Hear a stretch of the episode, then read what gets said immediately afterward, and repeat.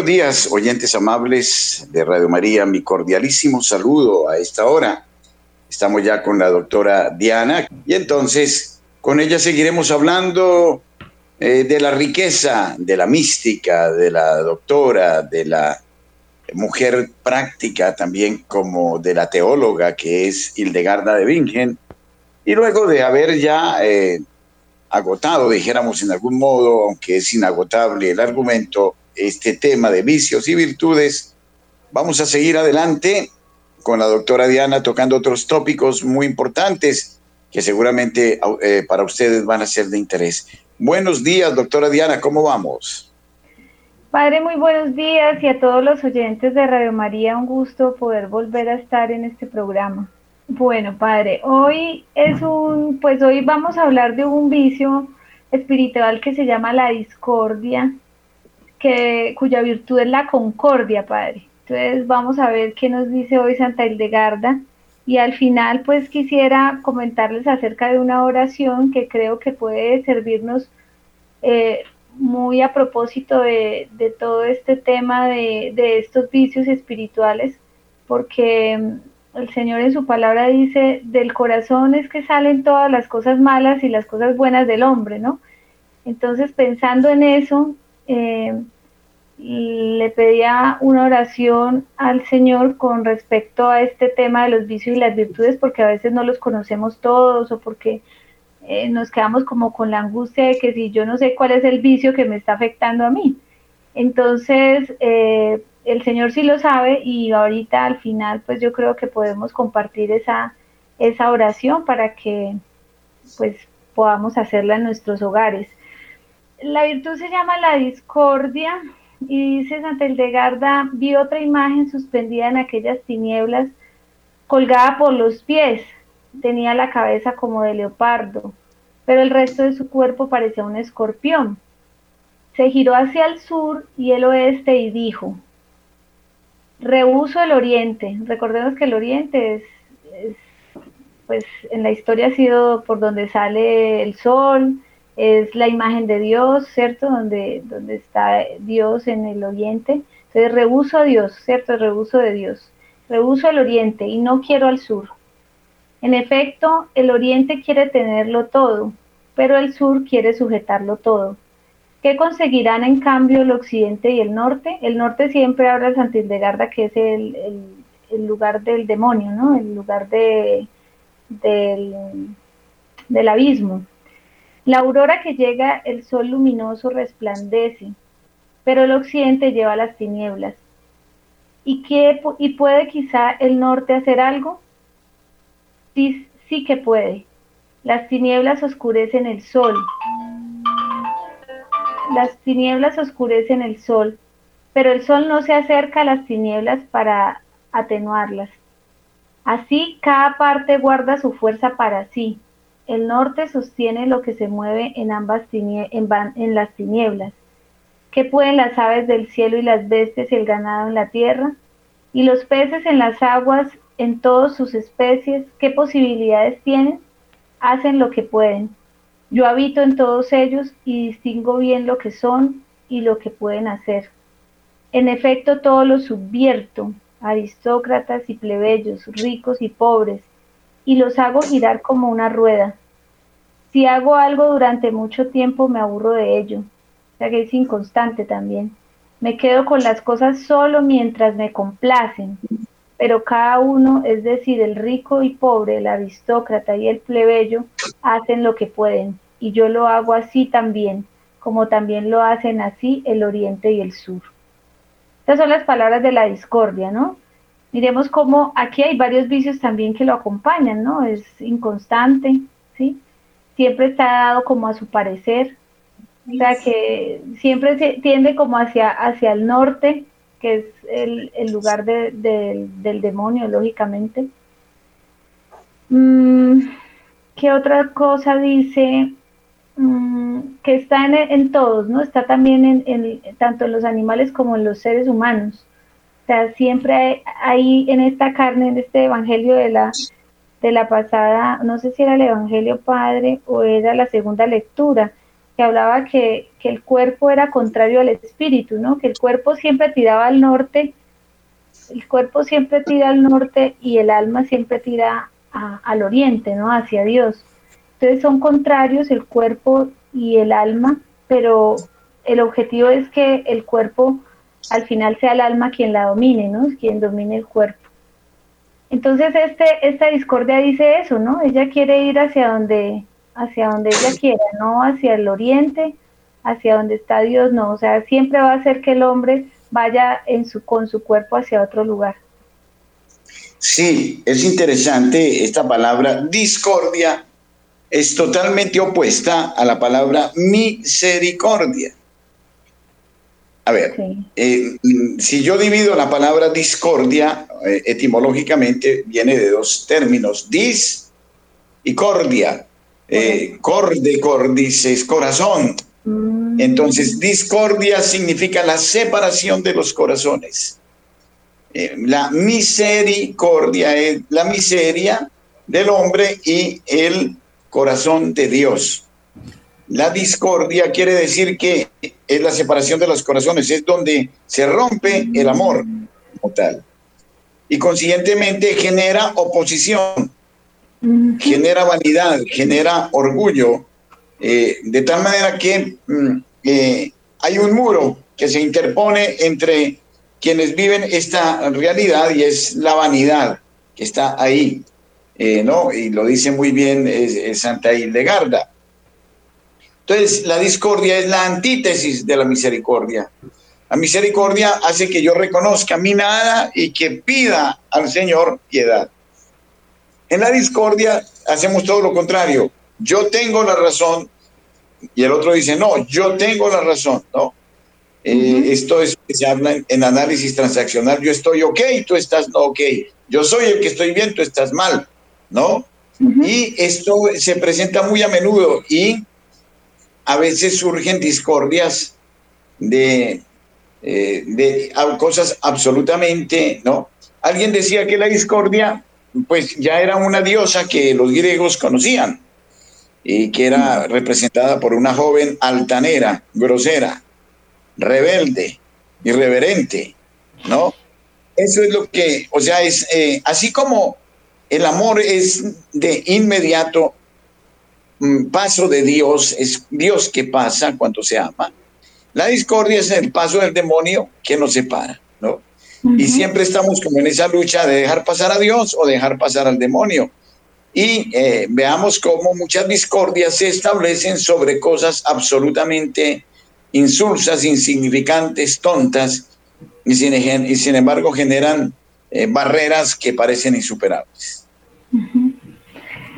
Impresionante, no había, eh, padre, eso de, de haber, como de lo que usted dice, ¿no? De unir el corazón de uno al corazón de Dios, ¿no? Eso, eso, eso es muy hermoso, ¿no? Porque es de verdad eh, en un solo cuerpo lo que Dios quiere, ¿no? Que siempre lo ha querido, que habite su la Trinidad, pues nos hizo para que en este cuerpo habitara la Trinidad pues entonces como nosotros uniéndonos a Él en nuestro corazón realmente es el que obra, ¿no? Él es el que hace en nosotros.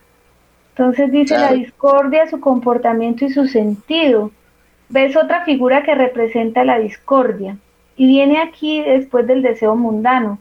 Pues cuando los hombres malvados con deseo mundano desean ardientemente lo que no pueden tener, en la locura de su mente se precipitan en la discordia y molestan a los demás lo que usted dice, lo separan de, Dios también, exactamente como el perro que ataca a un hombre en un acceso de rabia, fomentando diferencias de opinión, con su aspereza y amargura esparcen aquí y allá y disipan lo que Dios ha hecho, ya que no quieren la paz y se alegran mucho cuando destrozan a los demás con palabras y acciones. La discordia... Eh, qué pena, antes de ir adelante. dijo antes. No, hay una frase que es muy manida, ¿no? Al respecto, es la manzana de la discordia, ¿no? Ah, sí. Eh, oímos hablar, es que esta es la manzana de la discordia. Eh, pues resulta que este dicho de la manzana de la discordia viene de la Grecia antigua, de sus mitologías.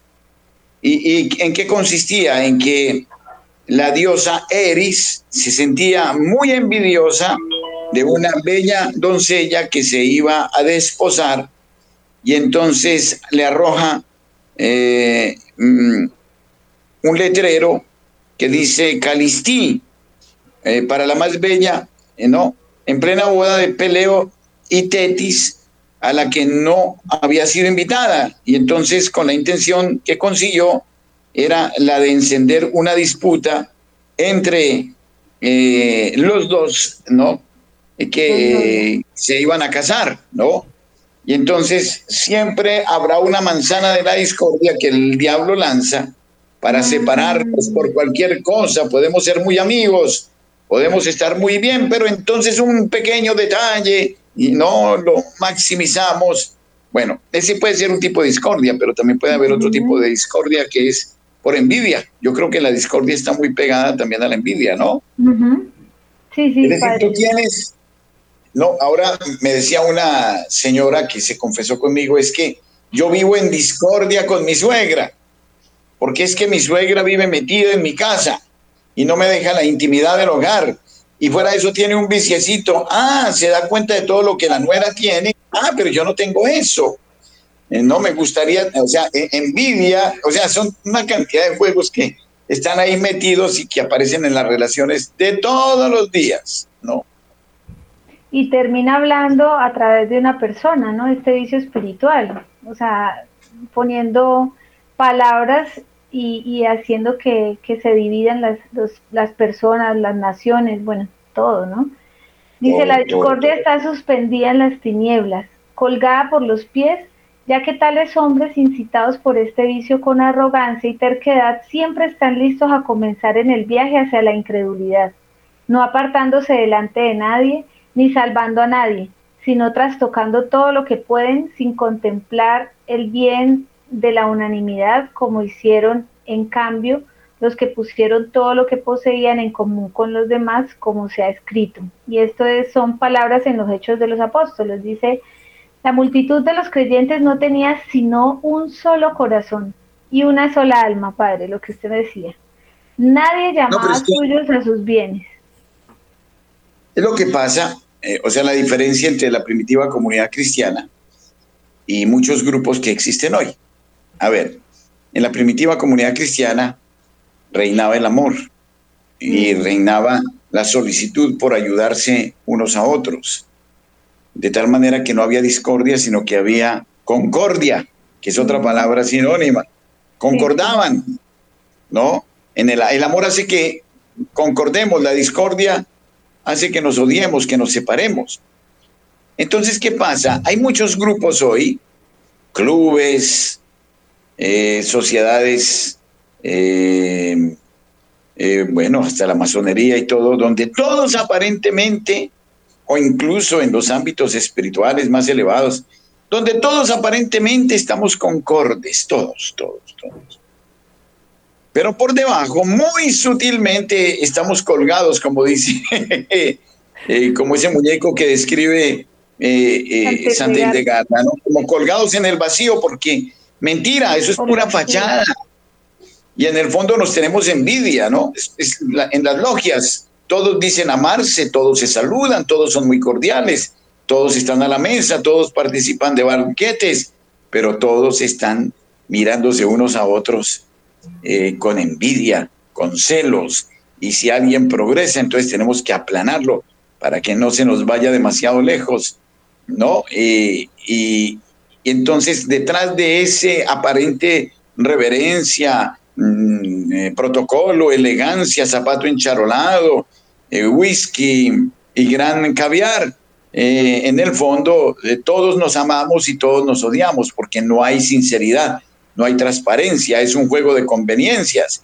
Y eso está a la orden del día. Yo no sé, yo soy enemigo de hablar tanto de esos buenos modales bueno, hay que guardar los buenos modales que nos enseña Carreño, claro que sí, pero cuando hay demasiado reverencialismo y todo el mundo se agacha ante este, con tanto de títulos honoríficos que van y vienen de aquí para allá y de allá para acá. Y entonces como que nos gusta a todos que se nos dé ese lustre, pero en el fondo eh, es una relación más de oportunismo, de temores, de miedos, y que finalmente no termina nada. Y es perfecta ahí el de Garda porque termina ese muñeco colgado en el vacío.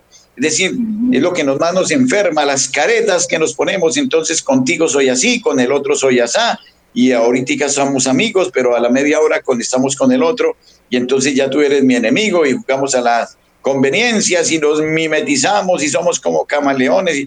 Y, entonces, claro, todo eso es fuente de, profunda eh, enfermedad también, ¿no es cierto? Y es un mundo francamente aburridor. Bueno, mm, es, un temita, dice, candente.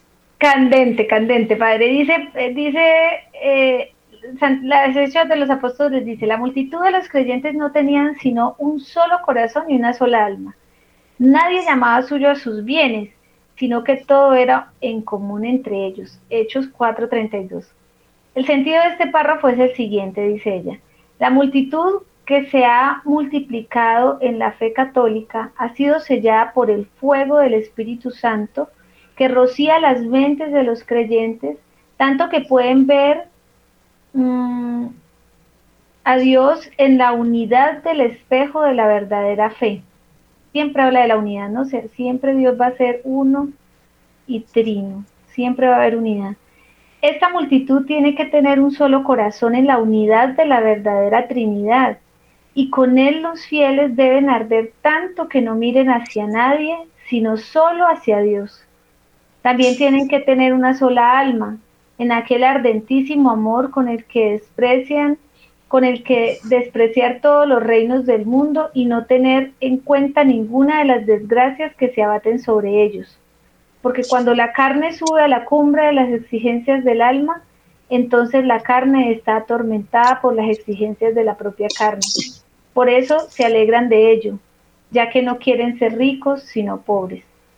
Y como desprecian las cenicientas riquezas que se han consumido por la avaricia, ninguno posee nada según su voluntad, sino solo lo que, lo que tienen por regalo de Dios, lo poseen con Dios y nadie dice que tenga algo por justo mérito, sino que lo tiene gracias a Dios que da a los buenos todos los bienes. ¿Cuáles son estas cosas buenas? La verdad y la justicia, que comprenden todos los bienes. Sin embargo, lo que decía el Padre, ¿no? O sea, es un mundo de falsedad. Entonces Dios, en este mundo donde solamente se fija en Dios él da unas gracias, digamos, lo que son la verdad y la justicia. Y dice, sin embargo, quienes rechazan las cosas buenas y realizan las malas quieren tener un Dios mudo. Para los que eligen a Dios quieren tener vida. Todo será en común, ya que abandonan la afirmación de su propia voluntad y no desean tener ningún bien. Aunque la generalidad de los hombres busque otros dioses extraños y ahuyenten la santidad, los que eligen a Dios no siguen este camino. Dios creó al hombre y le sometió todas las criaturas, pero el hombre no tiene sobre ellas ningún poder excepto el que Dios permite que tenga. Por tanto, lo que el hombre tiene hoy, mañana Dios, con su justo juicio, se lo sustrae. También si el hombre quiere, como si no quiere, ya que todo deriva de Dios y todo está en Dios, que todo lo dispone rectamente. Vean, eh, eh, ustedes, queridos oyentes, vean cómo eh, son dos dinámicas totalmente distintas. Esta es una, para mí, esta es una escuela de espiritualidad la que nos ha dado hoy Hildegarda de Bingen, porque tiene una claridad, ¿no? espectacular, meridiana, sobre las auténticas relaciones humanas y las falsas relaciones humanas. Y eso expande todos los días. Y ahí, en lo que ella nos ha dicho, podemos hacer un examen de conciencia que seguramente muy pocos lo hacen para ver qué tipo de relaciones humanas tenemos con nosotros.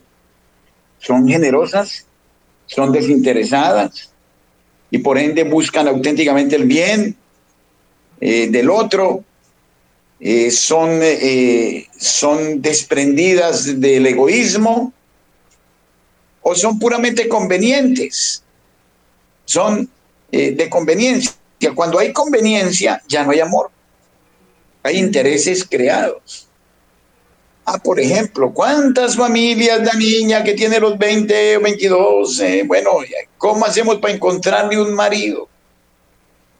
Y piensan en la chequera, piensan en eh, los títulos, piensan en que sea agraciado, piensan, piensan, piensan.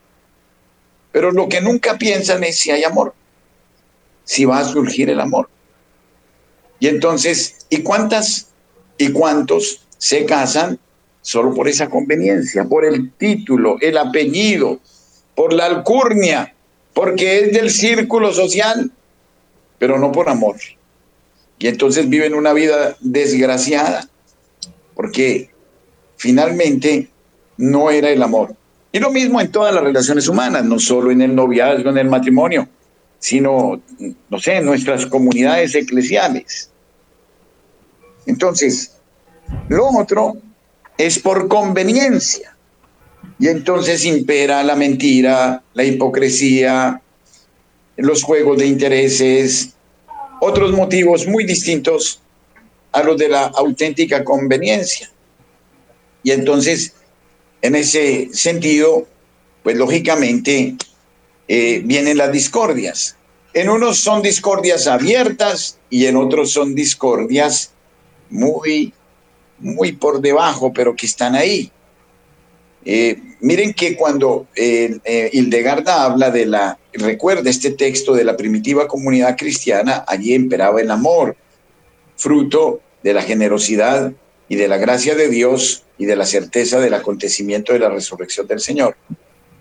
Hay muchos grupos eh, que están ahí juntos, pero es que me conviene, es ir a hacer lobby.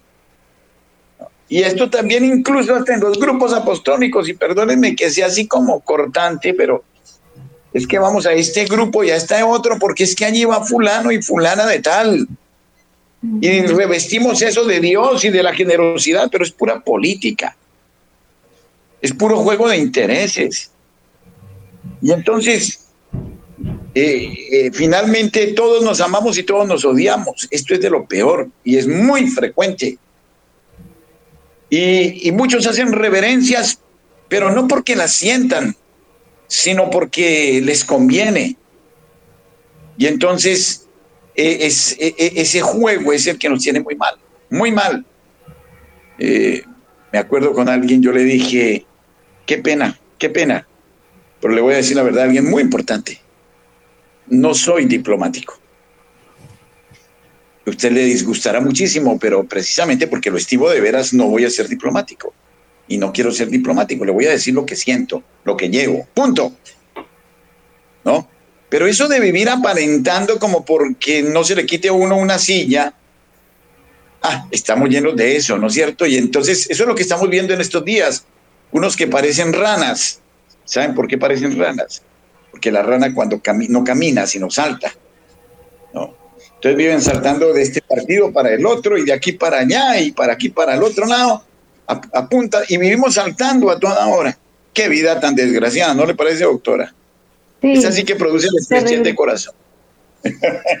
Terrible, padre, pero mire lo que dice Santa Hildegarda con respecto a lo que está diciendo es exacto, mire, dice, por lo cual la imagen tiene la cabeza como un leopardo, porque conduce la voluntad de los hombres inicuos a una doble locura, cuando los hace delirar y alborozarse con palabras y obras, y con las insidias de su locura infunde a todos un violento terror en vez de paz, tanto a los quietos como a los inquietos, tanto a hurtadillas como abiertamente. O sea, lo que usted dice, ¿no? Hay una murmuración. ¡Qué maravilla! Oye, esta, esta mujer era... mi, Dios, Dios sabía por dónde nos apretaba el zapato, ¿no? Increíble, increíble. Increíble. Dice, imita en esto al diablo del que proviene, que atormenta con sus malvadas sugerencias y molesta a todos. En cambio, el resto de su cuerpo es parecido al de un escorpión, ya que todo lo que hace está lleno del veneno de la muerte, dado que ella no ejerce nada más que el juego peligroso de la muerte nefasta. Se vuelve en sentido contrario al sur y, al del oeste es decir, se opone a las virtudes que arden en el amor de las cosas celestes y sustenta las artes diabólicas derribando todo lo que puede, como en otra parte declara con sus palabras anteriormente indicadas. Le contesta la concordia, que es la virtud, enseñando claramente que la discordia ha sido lanzada en el infierno. Ay, ay, ay. Jesús. Mire, esta imagen que, está aquí es como tan, tan exacta. Me la quitaron. Déjenme, por favor, un momentico la que estaba antes. Esa. Eh, hay una persona que se inclina confiada en el hombro de otra persona. Sí, sí. ¿No? Y bueno, tiene como la lengua afuera, ¿no? bueno, no, yo no quiero decir la palabra. La serpiente. Sí, bueno, voy a decir la palabra bien grosera y me la perdonan. El lambón que está lisonjeando al otro. Esa es una, una imagen absolutamente descriptiva, ¿no? Y el otro tiene una cara de, zorro, de astuto, ¿no? Y oye todo lo que este le dice, o sea, se deja, eh, se deja engolosinar el oído y con una esa nariz aguileña y esa mirada altanera y penetrante dice, ajá, ajá. Entonces ni uno ni otro se aman, no son unos hipócritas, pero se viven felices con ese hombre viejo arrullándose el hombre viejo, ¿no? Mutuamente. Eh, esa, imagen, la, la, ¿dónde la logró, doctora? Espectacular. No, esa, la tienen allá en, en, el set. Yo no sé, será Wilson. Ah, Ah, entonces fue, no, creo que fue Camilo, adivinó en pleno. Camilo, Camilo, Adivinó en pleno, porque así es como vivimos, ¿no? Entonces, es un mundo tan aparente, ¿no? Todo de conveniencias, ¿no? Pero donde finalmente no hay una pizca de amor, ¿no? Y eh, e, e, es, e, yo creo que es la semilla del demonio, ¿no? Finalmente. ¿Qué dice la concordia? Vamos a escuchar la virtud, porque la virtud también nos ayuda como a, entender un poco más el vicio.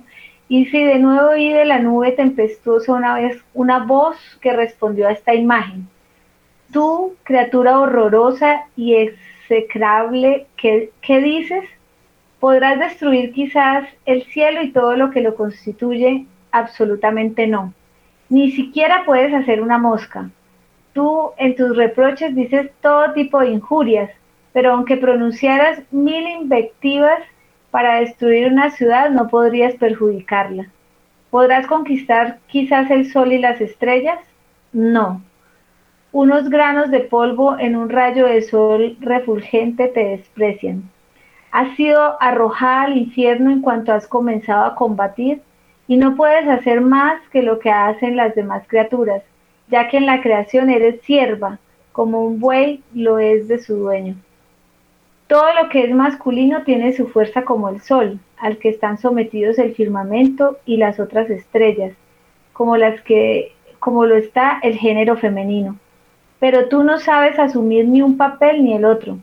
En todo eres inútil, puesto que eres un tropiezo para la obra de Dios, ya que es nada lo que está desprovisto de todo bien.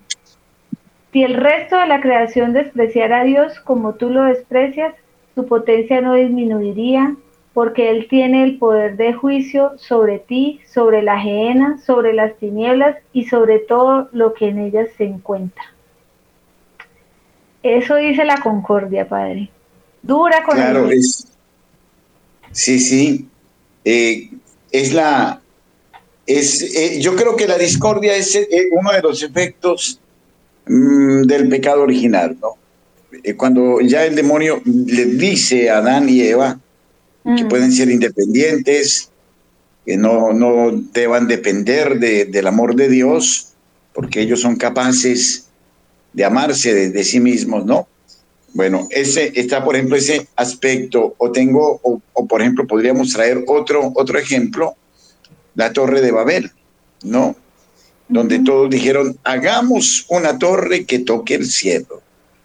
Y para que nuestros nombres queden escritos, ¿no? Y los hicieron con un material distinto. Creían que en esa torre podían, como hacían los babilonios, atrapar a Dios. Y entonces resulta que lo hicieron esa torre para su vanidad. Y por eso el Señor les confunde las lenguas. ¿Por qué? Porque hay cantidad de, de obras, de fundaciones, de obras de beneficencia, donde, por ejemplo, aparece el dinero. El demonio es muy astuto, hasta procura dinero y buen dinero, con tal de que se agarren a pelear, a robar, a morder. Y entonces estas obras que serían de beneficencia terminan siendo verdaderamente descalabros, escándalos y cosas terribles. Todo lo que hace el demonio termina siempre en descalabros. Mientras que las, eh, la, eh, la, otra, la antítesis de esto es Pentecostés, porque en Pentecostés mm, eh, la multitud dice, ¿qué tenemos que hacer? No es hagamos, sino ¿qué tenemos que hacer? Y es cuando todos nos sentimos pobres y cuando todos buscamos al Señor para que Él nos enseñe lo que tenemos que hacer y para que Él nos diga qué tenemos que hacer. Y entonces ahí nace el amor fraterno, nace eh, el ser un solo corazón, una sola alma, ¿no? Creo que hoy estamos tocando una de las lacras más soportadas y más infames de la humanidad, ¿no? Sí, es así, padre. Luego dice el celo de Dios. Luego a la izquierda del hombre mencionado antes vi una imagen de apariencia casi humana. Sobre su cabeza así había un círculo de fuego del que salían como lenguas de fuego.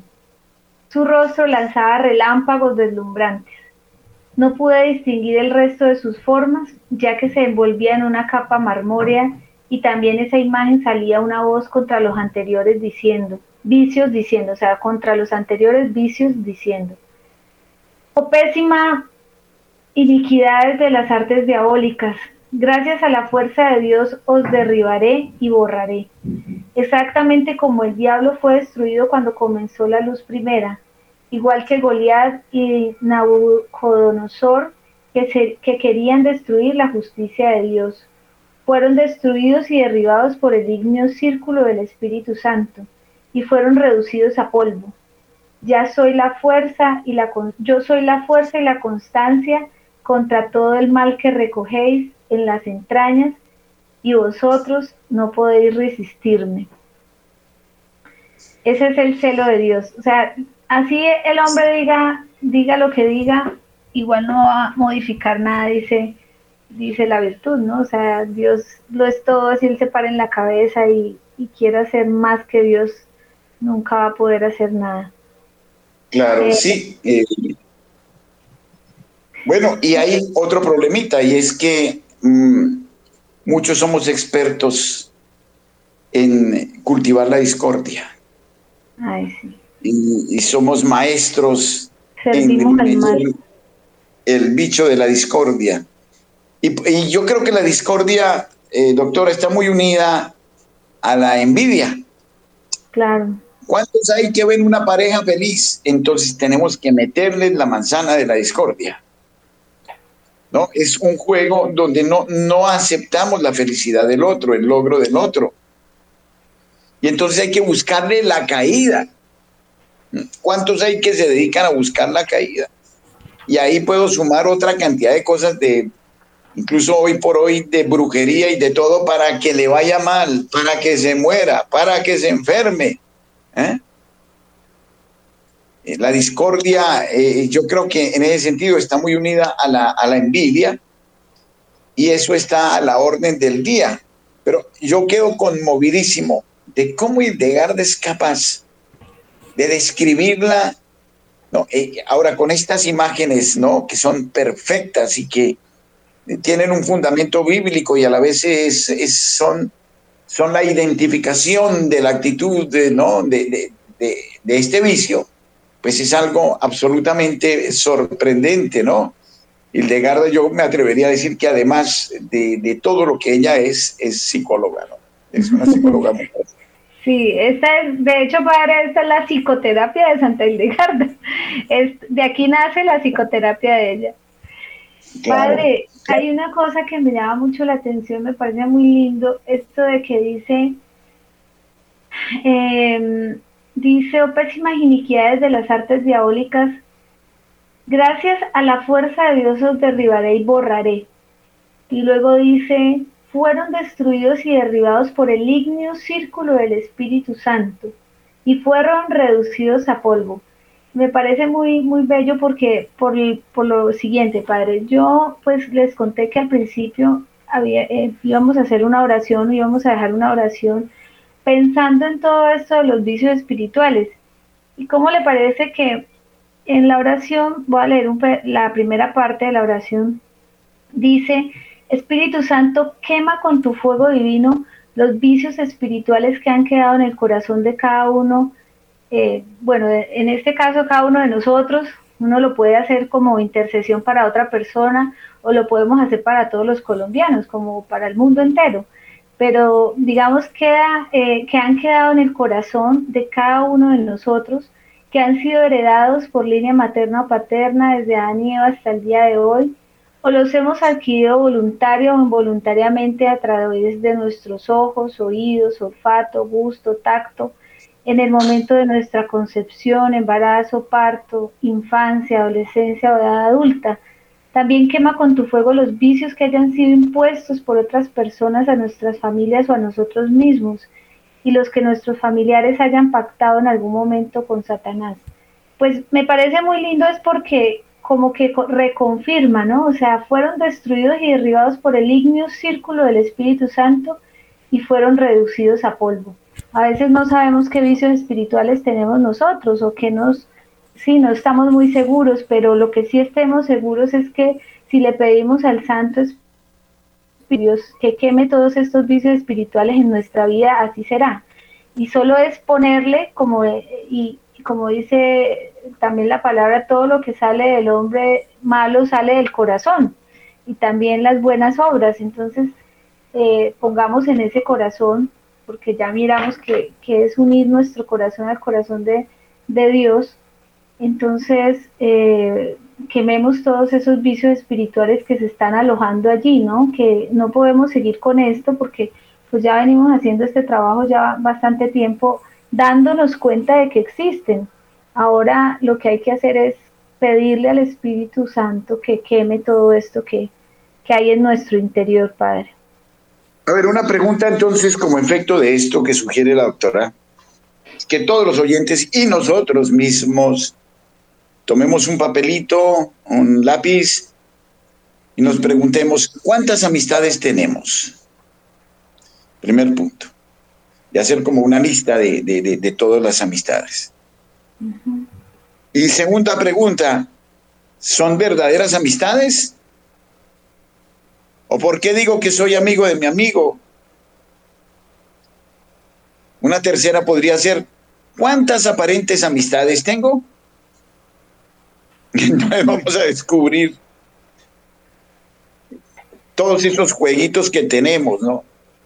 Uy, juegos de conveniencias. Y soy piadoso por conveniencia. Voy a tal grupo por conveniencia. O lo hago de corazón. Y porque realmente es un motivo de Dios. Y entonces eh, podría caber otra pregunta. ¿Soy sincero en la amistad que tengo con los demás? Porque también, bueno, hay muchas cosas. Ahí dice, alguien decía que puede existir un amor sin exigencia que termina siendo mentira. O sea, es ser cómplices, eh, ser amigos para ir a tomar trago, para la juerga o para, bueno, el desenfreno. Hay una exigencia sin amor que es tiranía, es dictatorial, es malévola. Y el amor es exigente, quiere decir, se establece en la verdad y eh, se establece en, en el ser claramente lo que se es y no en el aparentar. Porque cuando se aparenta, valga la redundancia, aparentemente todo está muy bien, pero resulta que todo está muy mal. Y entonces nos volvemos eh, artistas Dicen que Colombia hace las mejores telenovelas del mundo. ¿Saben por qué? Porque somos artistas en la simulación. Tenemos un gran talento para simular. Bueno, entonces hagamos ese ejercicio. Yo creo que nos va a hacer mucho bien, ¿verdad, doctora? Claro, y también agregarle una cosita es, ¿por qué eh, soy amigo de este? Porque me siento solo, porque no quiero estar solo, porque tengo una influencia, digamos, voy a tener una posición estando allí metido. Eh, es decir, ahí vamos descubriendo si es vanagloria, si es desesperanza, si es una infelicidad, ¿qué es, cuál otro vicio está acompañando a ese vicio espiritual de la, de la discordia, ¿no? Entonces, dice, mm, y de nuevo hay una voz del cielo que me dijo, Dios que fundó la tierra y la inundó de la fuerza vital en sus diferentes plantas, la sustenta con su fuerza para que no se destruya en polvo, de modo que el hombre formado de la tierra y echado del paraíso viva y trabaje sobre ella para poder volver a la gracia de su Dios por la sumisión a la verdadera obediencia. Y así rechace los vicios diabólicos que continuamente lo persiguen y considere las virtudes enviadas por Dios y no se separe nunca de su Creador. Y ahí voy a volver a la oración y es ya quemando los vicios espirituales. O sea, esto lo puede hacer cada uno en su hogar. Quemando ya sus vicios espirituales, ¿qué le vamos a pedir al Señor? Y es que derrame nuestro Señor derrame su sangre preciosa sobre el corazón de cada uno de, nosotros para que los lave, lo purifique, lo selle, ¿cierto? De toda esa influencia de los vicios espirituales y, y lo restaure con su poder para que asciendan a Él, al corazón de nosotros, todas las virtudes celestiales que lo acompañen y que iluminen la razón de cada uno de nosotros para que nos muevan al buen obrar. O sea, nosotros no solo tenemos que quemar las virtudes, perdón, los vicios, sino también pedir las virtudes celestiales. Y nosotros las podemos pedir todas, o sea, Dios es generoso con nosotros, todo lo que le pidamos nos lo concede. Entonces, después de que quememos todos esos vicios que nosotros vamos conociendo en el corazón de cada uno de nosotros, pues vamos a pedirle al Señor que, que nos selle y, y con sus sangre nos lave y que nos conceda en nuestro corazón también las virtudes necesarias para, para obrar el bien, ¿no? Sí. Bueno, Padre. Eh, sugiero abrir los teléfonos para que los oyentes nos eh, digan qué piensan al respecto. Nuestro número telefónico 746-0091. De modo que ahí estamos eh, dispuestos. Creo que si trabajamos este, esta realidad, sincerándonos con nosotros mismos. No esperemos que se sinceren los otros, sino nosotros. Nosotros, sí. Nos vamos a dar cuenta de esto es puramente psicológico y a veces creo que no es ni por maldad, no, sino eh, son conductas que asumimos y que eh, eh, porque así nos educaron o nos deseducaron, nos acostumbramos a ese tipo de relación. Es más, aún en nuestro medio persiste que ser transparente es una bobada, es signo de estupidez, que hay que ser vivos, ¿no? Algún gran maestro por ahí me dijo, un gran maestro de la maldad, es que si usted no es malo, no logra nada en la vida. A mí me lo dijeron una vez. Eh, si usted no es dañado, me dijeron, hay que ser dañados, mijo, si uno quiere surgir en la vida. Yo quedé, ¿no? Esa es la gran escuela que están, estamos dando, ¿no? Sí, pero ese es el pan de todos los días. Hay que ser vivo y qué es lo que le enseñan los papás a los hijos, ¿no? Tumbe, pero no se deje tumbar, ¿no? Bueno, creo que tenemos oyente, nos dice allá eh, María Fernanda, Luisa Fernanda. Buenos días, ¿con quién estamos? Buenos días, padre Germán, habla con Ligia, aquí de Bochica Compartir. Bienvenida, Ligia. Muchas gracias por toda esa enseñanza que nos está dando y para la doctora Diana. ¿Por qué? Porque sí, nosotros no sabemos muchas cosas de todo lo que su merced nos está enseñando. Y le agradezco mucho y lo necesitamos demasiado, porque no sabemos nada y eso a mí me duele el alma. Entonces, Padre, mil gracias a la doctora Diana por esa generosidad que tiene para la humanidad. Y si el Padre con la doctora Diana es la obra de Dios y de la Virgencita, que es lo que nos han enseñado ustedes. Y su merced está salvando muchas almas en el nombre poderoso de Cristo Jesús y la Virgencita María. Y le agradezco mucho, Padre. Gracias, muy amable Alicia. Alicia. Mira, creo que si trabajamos esto, vamos a ganar en calidad de vida de una manera extraordinaria. ¿Por qué? ¿Por qué somos tan aparentes? Porque queremos mostrar que somos muy buenos. Sí, señor. Que en nosotros existe la, con, la coherencia, que nosotros existe, qué sé yo, y tenemos que vender esa idea que, ¿no? Que somos más ángeles que humanos. Y entonces son relaciones puramente mentirosas, engañosas. No, nadie es, lo dice el Señor en el Evangelio, no llaméis nadie bueno a nadie, somos lo que somos.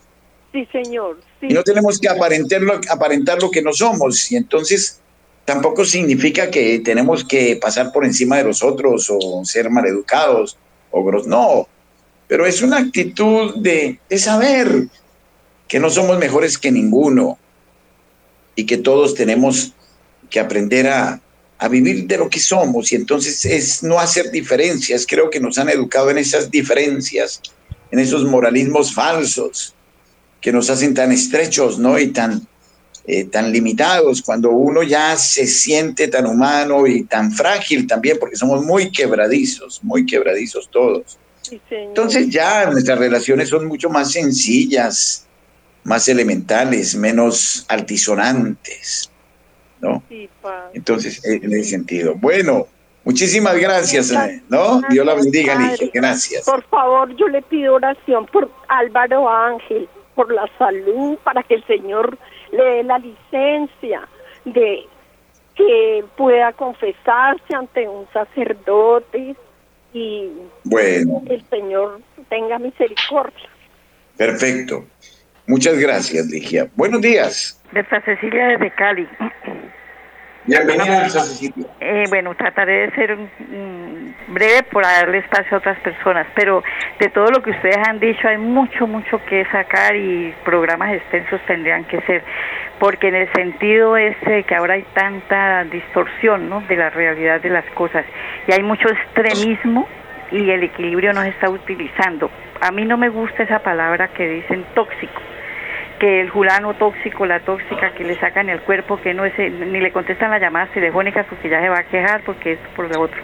En psiquiatría sí existe, que a veces eh, la, la persona manipula, utiliza por circunstancias mm, que la emoción o la necesidad o el costumbrismo de, de, abrir la boca para que le caiga gratis. Todas esas cosas existen. Hay que utilizar el equilibrio, pero no hay que cerrar el corazón. Jesús manso y humilde de corazón, haz mi corazón semejante al tuyo. Entonces, en el momento de la emergencia, ¿qué tal que el samaritano no hubiera bajado del caballo? ¿Cómo le hubiera ido pues al, al julanito que estaba ahí tirado desangrándose? No, la emergencia es la emergencia, hay que acudir, hay que y no se necesita plata. Muchas veces yo conozco una persona que, que es de escasos recursos, ha salvado suicidios en su momento porque ha escuchado porque ha sobado la espalda, porque ha pasado el vasito de agua, porque ha pasado el pañuelo o la servilleta para enjugar lágrimas. Y esas personas están en una crisis tan terrible, tan terrible que ha salvado hasta suicidios, sin, sin, no es todo dinero, es el escucha, es el calor humano, es la fraternidad.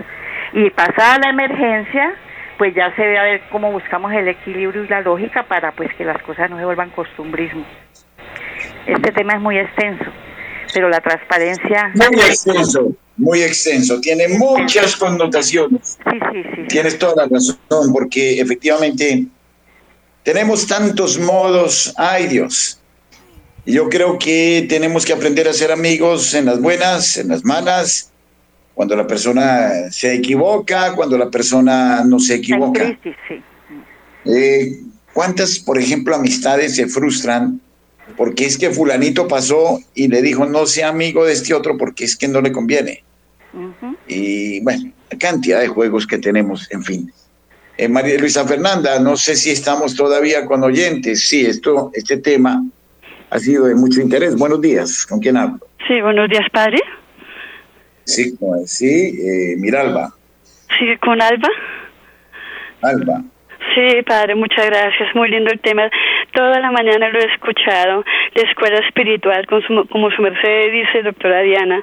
Sigo que el Espíritu Santo viene y acaba de quemar esos vicios que nos quedan en el corazón y que el rencor, como dice su merced, esas cosas que anidan en el corazón, no dejan entrar a Dios para nada, para nada. Y el mundo nos pone tantas trampas a ver si caemos, pero yo siempre de rodillas pido la gracia de Dios, de rodillas y porque yo sola no puedo.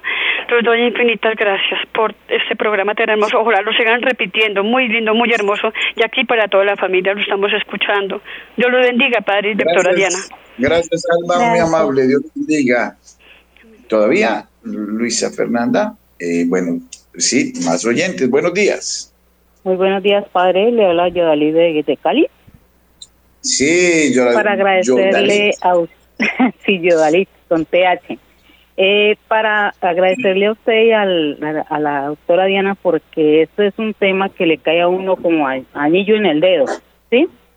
Entonces, mi sugerencia es cómo manejar unos respetos humanos dentro de la familia cuando hay gente que, porque, por ejemplo, aquí hay una familia que pertenecen a, a, a una congregación dentro de la iglesia que son los catecúmenos, ¿no? Entonces, cuando ellos se reúnen, ellos dicen, usted no, porque usted no lee la palabra, por lo menos, ¿no? Uno no está dentro del, del círculo.